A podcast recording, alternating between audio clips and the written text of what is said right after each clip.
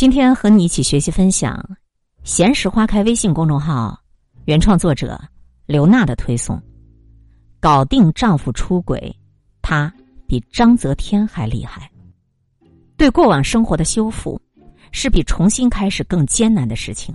所以，不管是影视剧还是自媒体，都爱写一些爽文。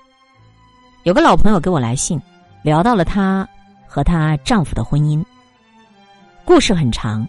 大概的意思不过是，她三十岁出头的时候，发现自己在某著名研究所上班的丈夫出轨了一个女实习生。那个实习生还在读研究生，长得有点像年轻时候的周慧敏。发现丈夫偷腥以后，她也像许多已婚的女人一样，犹如天打五雷轰，因为她向来自认为。自己和丈夫的关系是非常好的，好到就在她发现丈夫出轨之前，他们才刚刚结束结婚十周年的旅行。她说：“我和我的他都是小镇的做题家，高中时候分别以所在县城前三名的成绩考上了我们国家数一数二的大学。从校园谈恋爱到人到中年的夫妻，我们参与见证了彼此的青春、学业、工作和所有情感。”我们就像两棵树，长着长着就长到一起了。我曾经非常郑重的告诉过他：，如果你要是遇见了比我更好的人，你要明确的告诉我，你不要欺骗我。当然，我也对他起过誓，我们俩在一起的日子里，我也会对他坦诚。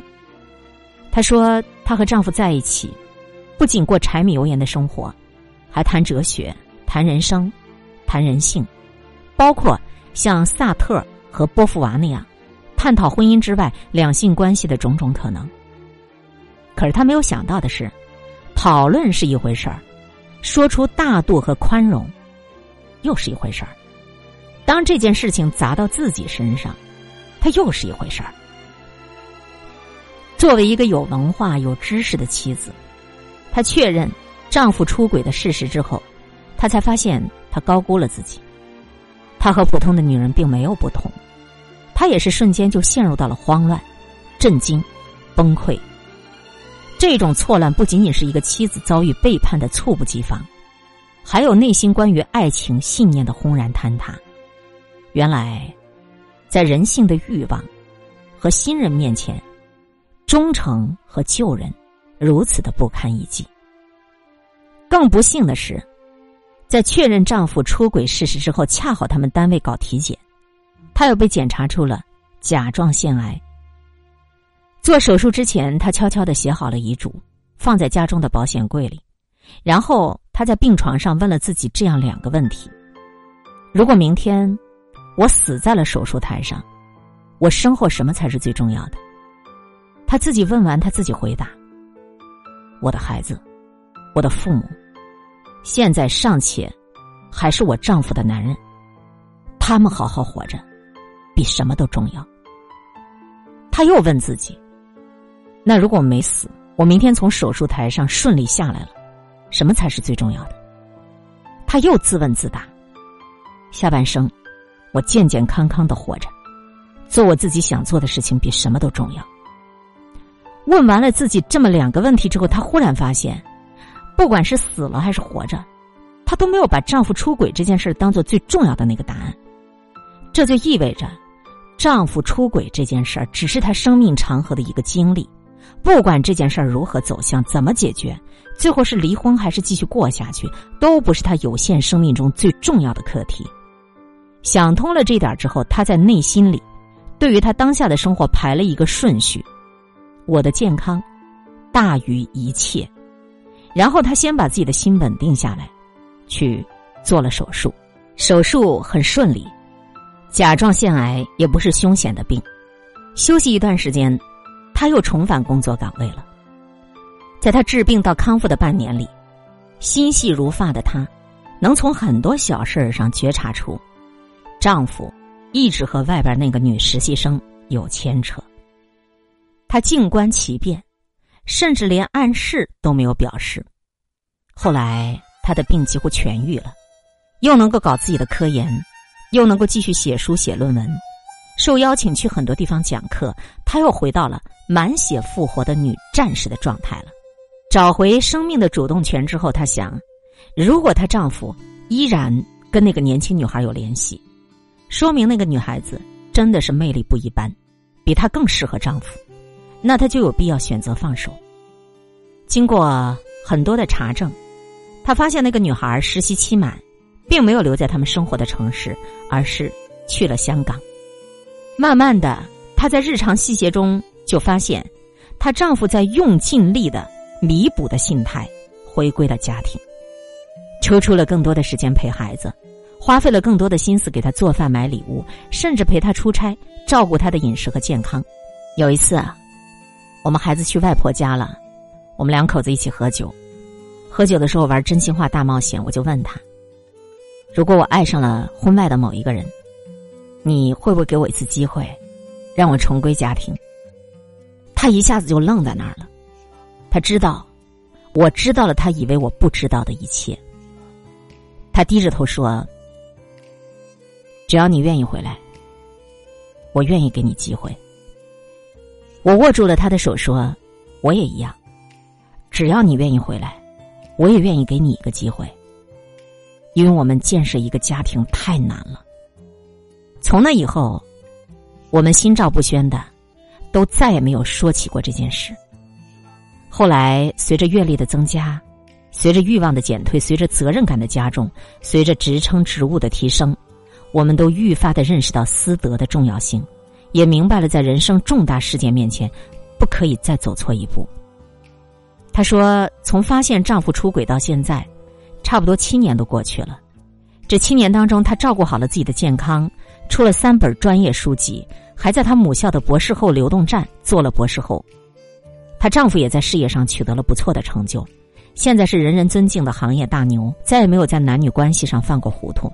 他们的孩子也成长得非常好，她感觉非常欣慰。娜姐，我是个理科生，并不是非常擅长处理情感问题。有一次我读到你的文字，文中有这么一句话说。很多时候，我们都着急解决问题的努力会加重问题本身。我一下子就有一种被人打通任督二脉的感觉。我回复他说：“是你自己处理的好，你知道，先得要救你自己，再处理情感问题。同时，你跟你丈夫都是高级知识分子，虽然都有迷茫的时候，但最终你们读过的书、你们走过的路、你们见过的人、你们所形成的见识和格局，会引领着你们。”找到那个最重要的答案。我同时也向他请教，我说：不管怎样，被自己深爱的人背叛，都是非常疼痛的经历，很多人一辈子都没有办法走出来。你是如何对自己进行救赎的呢？他诚实的回答说：“是的，我必须承认，那段时间我也很难过。但是娜姐，你知道，我们周围的诱惑那是无时不在，我们都不是圣人。”我们都有七情六欲，如果犯错的那个人是我，我想我也不会离婚，而是希望他能给我一个机会，让我回归家庭。漫漫人生，有的人一辈子洁身自好，心无旁骛，这非常值得尊敬。但是，其实我们大部分人都没有办法保证永远不犯错，永远不迷糊，永远都理智。我跟他沟通之后，我收获也很多。我感怀的不是面对丈夫出轨，她和章泽天一样选择了原谅。原谅与否是一种私人化的体验，有的人他就是没办法原谅，就是痛不欲生，就是要穷追猛打，然后一别两宽，我们也应该给予尊重。但是，他的故事和他的讲述依然开阔了我的认知，并让我对爱情有了更宽厚的理解。第一，我们对于过往生活的修复，其实是比重新开始更艰难的事情。实话实说。我写情感推文这些年，听到的最多的就是关于出轨、婚外情。发现了伴侣出轨之后，如何去建设自己的内心生活，是很多朋友都非常崩溃的事情。他们的崩溃也让我逐渐确认这样的事实：修复是比离婚更艰难的事情，因为离婚就是选择切断，而修复意味着在伤口上要给它雕出一朵花儿。所以，不管影视剧还是自媒体，都爱写爽文。发现丈夫出轨，妻子果断离婚，这很解气，但是这不符合实际。实际情况是因为爱，因为责任，因为孩子，因为牵绊，很多人无法选择离婚，只能继续过下去。但是过下去又没有办法修复伤痛，所以陷入巨大的内耗。故事当中的他给了我们一个崭新也真实的答案：生活不是爽文，生活是厚实的责任和长久的忍耐。所以我们要学会跟随着时间去漂流，去理解，去安放，去承受，而不是要活在非此即彼的二元论当中。在时光的流淌中，我们用动态的思维。去观察当下，建设生活，慢慢修复，是比他到底爱不爱我更加智慧的思维。第二，学会修复生活，这是今后相当长一段时期内我们每个人必须要干的功课。复旦大学梁永安老师说过一句话，我的印象特别深刻。他说：“社会的快速发展和通讯的便捷，让我们越来越多的人。”失去了修复的能力，不如意了就舍弃，这已经成了很多很多人的惯性思维。这种惯性思维的可怕就是，从某种程度上来说，没有谁他是百分之百能让我们满意的。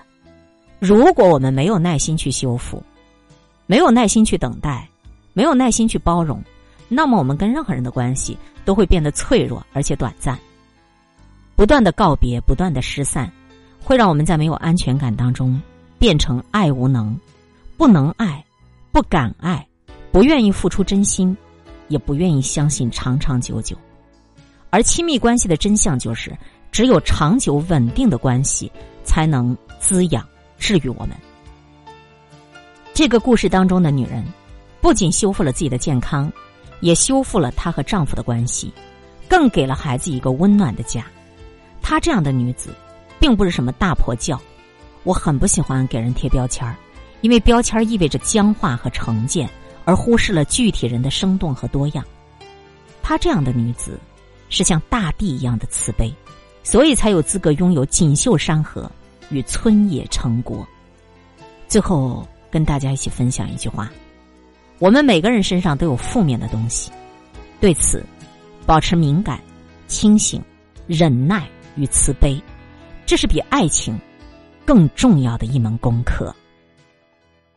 今天会遇见什么人，会发生什么事，都有各种意想不到的可能性。分享传播有力量的文字，亲近感受真善美的观点和态度。空中和你相互勉励，保持微笑、淡定、从容的好心态。祝福有缘分在这里遇见的你，身体好，心情好。我是海林，欢迎来听，一切刚刚好。本节目。由喜马拉雅独家播出，欢迎订阅个人微信公众号“海玲”和一切刚刚好。